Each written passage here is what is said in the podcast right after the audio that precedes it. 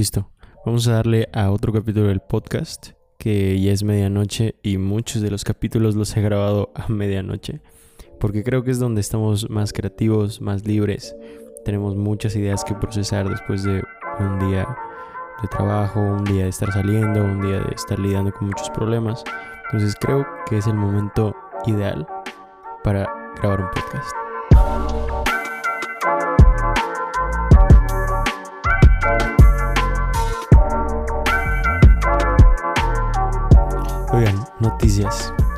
De la última vez que grabé un podcast o el último podcast que subí han cambiado muchísimas cosas.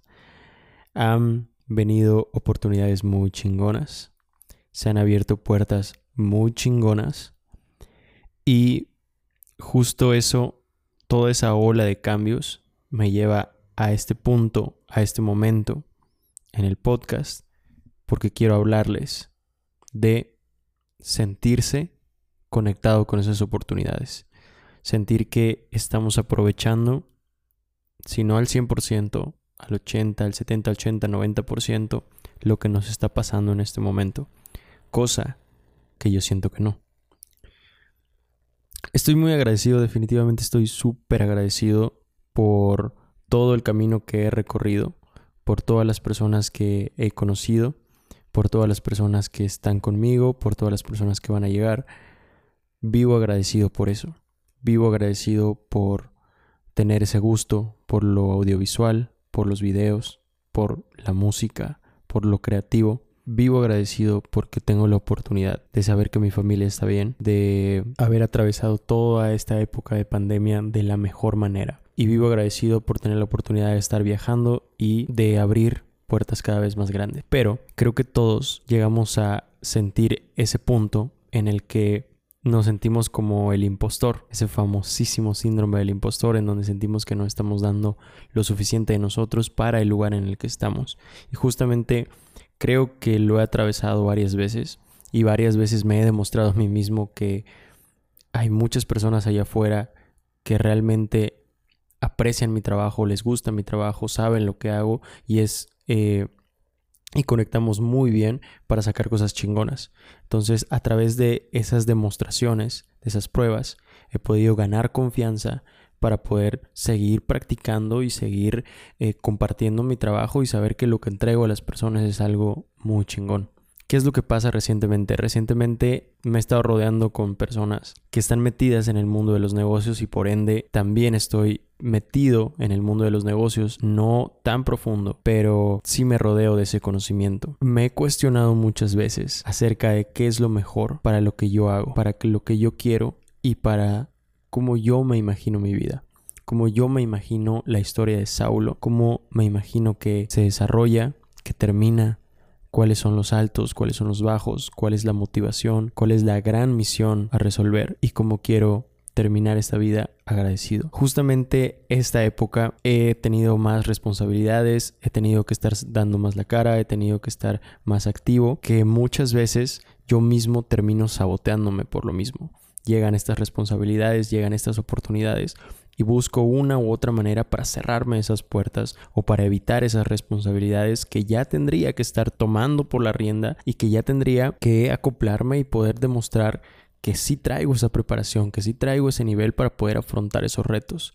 Pero muchas veces uno mismo se pone esas barreras, muchas veces uno mismo no cree en sus capacidades y por ende no se atreve a ponerse medio del ruedo. Estoy pasando por esa época, si alguien también está pasando por esa época, sabe que me puede escribir, me lo puede compartir y es muy bonito tener esa retroalimentación de personas que están atravesando por lo mismo. Mi solución inmediata es ir al psicólogo, ir a la psicóloga para poder compartir todo esto con una persona profesional, una persona que puede ser una guía importantísima. Y obviamente esto es algo que yo ya había hecho hace un tiempo atrás. Me ayudó muchísimo por una u otra cuestión. Lo dejé. Además que también eh, más adelante tuve que cambiarme de, de vivienda. Me cambié de estado.